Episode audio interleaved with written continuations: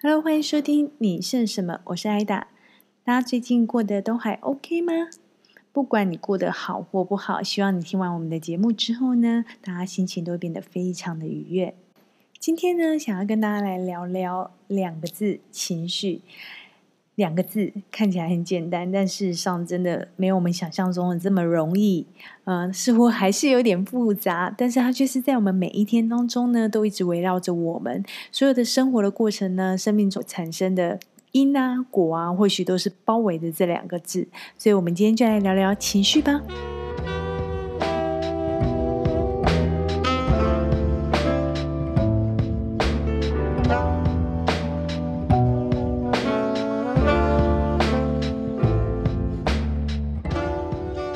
呢，一直从呃身边的朋友哦，不止一位，就是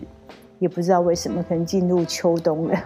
所以大家情绪都起伏蛮大的，然后都遇到非常多的人生所要面临的问题，然后情绪就会起来，所以有时候在情绪管理方面呢，就有没有办法去处理的部分。我个人认为呢，情绪呢是一种自我保护的机制。呃，一旦如果你被情绪所控制的话，那就可能会失控了。你觉得呢？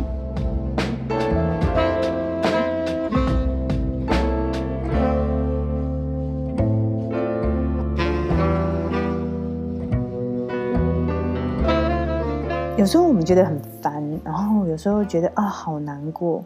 可是呢，也有很开心的时候，觉得啊，好兴奋啊，好开心。不管这些情绪啊，它都是一种很自然的反应。但是为什么它会有这样的反应形形成？嗯、我觉得是跟过去的一个呃经验连接有很大的关系。假如我们一岁来讲好了，有些人。非常非常的怕水，因为他小时候可能因为在学游泳的时候有淹水过，喝过水，从此以后只要碰到水，或者他就是非常不喜欢去海边。但相反的，有些人他是好喜欢玩水哦，他就是夏天的时候就是我就是要往海里冲，嗯，我喜欢冲浪，我喜欢各种跟水有关的活动范围啊，我都想要去参与。那我觉得这可能跟他小时候所产生的一个欢乐的情绪去做一个连接有关系。就同样一种物质，好了，以水来讲，就有不同人有不同的经验，然后导致而成，他们有不同对水的一个认认知跟产生的情绪。所以对我来讲，情绪本身它是没有一个什么叫情绪，好像是我们自己就是加上了一个自我意识。就是这个自我意识，就是来自于你过去的一个经验、你的体悟，然后呢，所产生的喜怒哀乐这些情绪，才会所谓的有了定义这件事情。我个人是这么认为。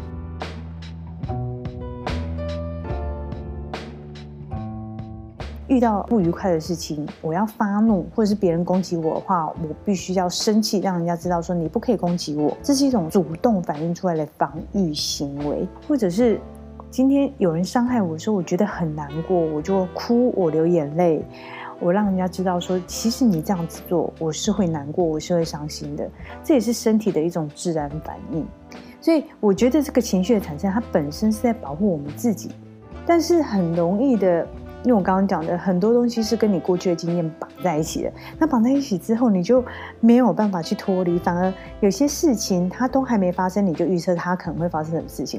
那我觉得这时候我们就是被情绪所绑架了。很多时候我们都是活在预测，或者是自己去想象原来会有这样的事情发生，然后而导致我们不敢去行动，不敢走向下一步。但是事情都还没发生啊，在还没发生的情况之下，我们竟然会有这样子的思维，大脑就直接去剖析分析说，哇，这就是一个危险的动作，这件事情对我们是有可能会造成伤害的，所以我们就是不要去碰它。那这样子很可惜的，你连给自己去创造一个新的情境的机会，或新的一个情绪跟新的一个反应的机会都没有了。所以我觉得。到底情绪是保护自己，还是情绪在绑架我们？它就是在于你能不能给自己多一点时间。这个时间就是我们有时候真的是停下来想一下，多那一点点时间，从第三者的角度来看这件事情，然后来察觉自己。哦，原来我现在这个时候，这个事件对我来讲是有影响的，它会让我很生气。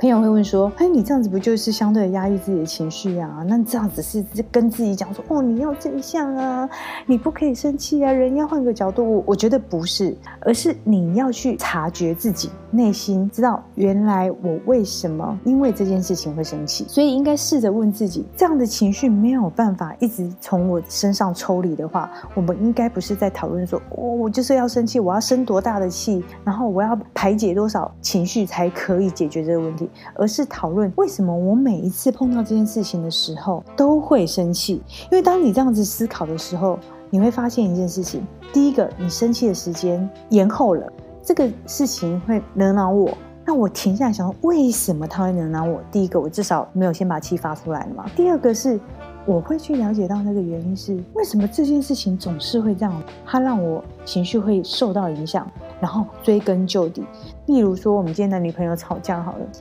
为了挤牙膏，最后那个牙膏啊，到底是从前面挤还是从后面挤这件事情，那种小不浪当的事情吵架。然后每次只要从前面挤，我就俩攻。那如果我只是为了要去吵这件事情，把情绪发出来，其实讲它是没有意义的。你单纯只是在发泄，而且对我来讲，那是另外一种的逃避问题。你反而是静下心，先缓一缓。不是叫你压抑，而是要缓一缓，回头去想说，为什么他从后面挤牙膏会这么的火？到底为什么这种小事情是大事情还是小事情，会影响我们两个的价值观吗？那这件事情会不会严重到那个程度？那既然不严重到那个程度，为什么我还为了这件事情一直在面烦心？每次遇到我就会想要把它挑出来讲。那你追根究底，可能慢慢的发现，哦，原来不是，你在意的是你已经跟他讲过很多次，但是他老是不在意。而这个挤牙膏只是一个导火线，所以你真正 care 的是他不在意你讲的任何一件事，那你就要开始慢慢去想，他真的什么事情都不在意我吗？还是有些小事情他不在意，因为他觉得哎，无伤大雅。而大事情他会很在意，那如果在大方向来讲，他还是很在意我的，所以就不用那么锱铢必较。所以我觉得发现问题的根本、真正的原因的问题是什么，你把它找出来，找出来之后呢，你就不会去在意到情绪，因为我们做的是讨论原因，而不是把重点放在情绪。我们常常讲，你看什么事情呢，花的时间越多，你的心力在上面越多，事情就会变更大。你今天要做生意也一样。如果我是要做一个网拍，我所有的心力都放在网拍上面，那你网拍就会越做越好，因为你会找出问题，你会怎么样想要改善，然后让它更好，所有心力、时间都投在上面。那我们面对到困难的时候，我们面对到情绪的时候，也是一样的处理方法。如果我们想要把这个事情放大，把情绪都加注进来，你就会把小问题变成大问题，然后你反而会失焦。因为你会把所有的讨论的方向全部放在你这个情绪上面，放在你的难过，放在你的悲伤，放在你的恐惧，而并非放在所有情绪背后的那个根本问题上。所以，我觉得我们今天讲的这些关于情绪这件事情，大家可以试着去看看，这是我过去的一点经验。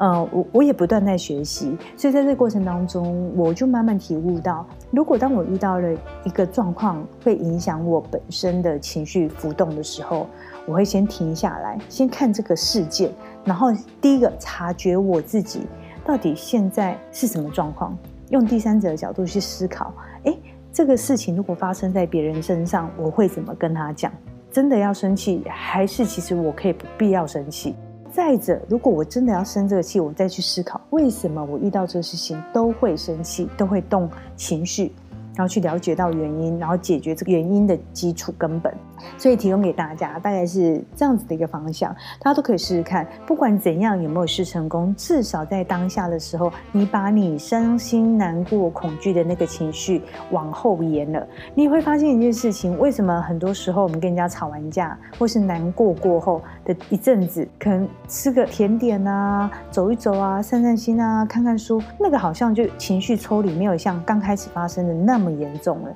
因为我们给了自己一点点时间，不要小看这一点点时间，给你一个缓冲，会让你更清楚你有没有必要把多余的精力或者是时间浪费在这个要发泄的情绪上面。